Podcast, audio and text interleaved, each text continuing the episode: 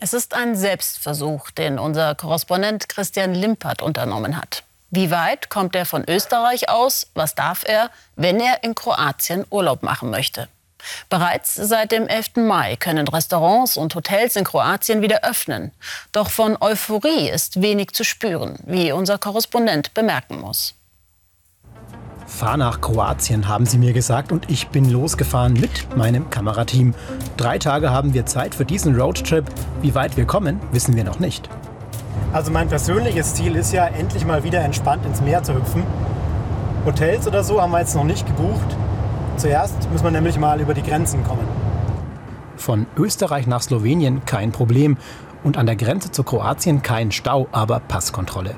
Wer einreisen will, muss seine Handynummer aufschreiben und bekommt eine SMS, falls wir während der Reise glauben, an Corona erkrankt zu sein, 112 wählen.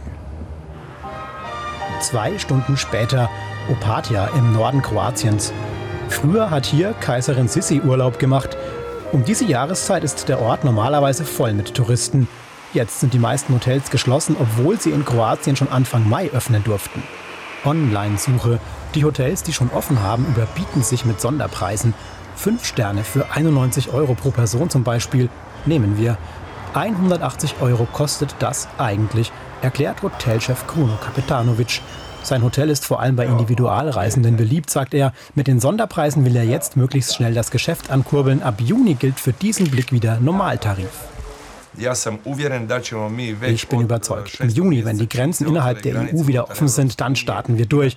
Natürlich wird es nicht so wie im letzten Jahr, aber ich glaube, es wird dennoch eine gute Saison.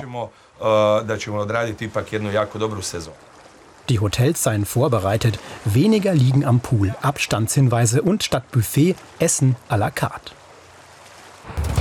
Tag 2. Weiter Richtung Süden. Die Straße so leer wie nie. Für mich ein Traum, für Kroatien ein Problem. 20 Millionen Touristen kamen letztes Jahr. Jetzt hängen hunderte solcher Hoteljachten in den Häfen fest.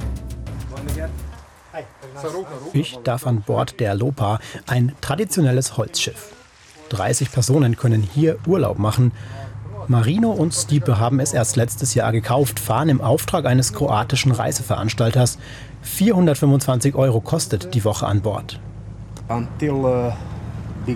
Für Juni und Juli waren wir ausgebucht mit Kunden aus Dänemark. Die wollten vom Schiff aus zu Bike- und Wandertouren starten und danach drei Monate lang Australier. Junge Leute, die gern feiern. Alle haben abgesagt. Ob Touristen aus Deutschland schon diesen Sommer einspringen können, da sind sie sich unsicher. Gemeinsam mit ihrem Reiseveranstalter arbeiten sie derzeit an Sonderpreisen und neuen Konzepten. Es muss nicht immer Party oder Bike und Hike sein, so wie bislang. Wir können auch Familien mit Kindern aufnehmen, die die Inseln erkunden, die Sonne und das Meer. Darauf ein Toast und ein bisschen Optimismus. Für die Luxusjachten sieht es schlechter aus. Deren Kunden kommen fast ausschließlich aus den USA. Tag 3. Die Hafenstadt Split, Weltkulturerbe und bis vor kurzem ein Urlaubsziel, das unter zu vielen Touristen litt. Jetzt sehnt sich die ganze Stadt nach ihnen. Kaum sind wir da, interessiert sich eine der großen Tageszeitungen Kroatiens für uns, die ersten Deutschen der Saison. Heißt, Foto und Interview, laut Schlagzeile sind wir der Beweis. Deutsche können kommen, Kroatien ist nicht weit, aber sicher. Natürlich befürchten die Menschen hier, dass zu viele Urlauber aus dem Ausland auch das Virus mitbringen könnten. Aber wir glauben, dass unser Gesundheitssystem, die Epidemieexperten und die Ärzte die Situation kontrollieren können.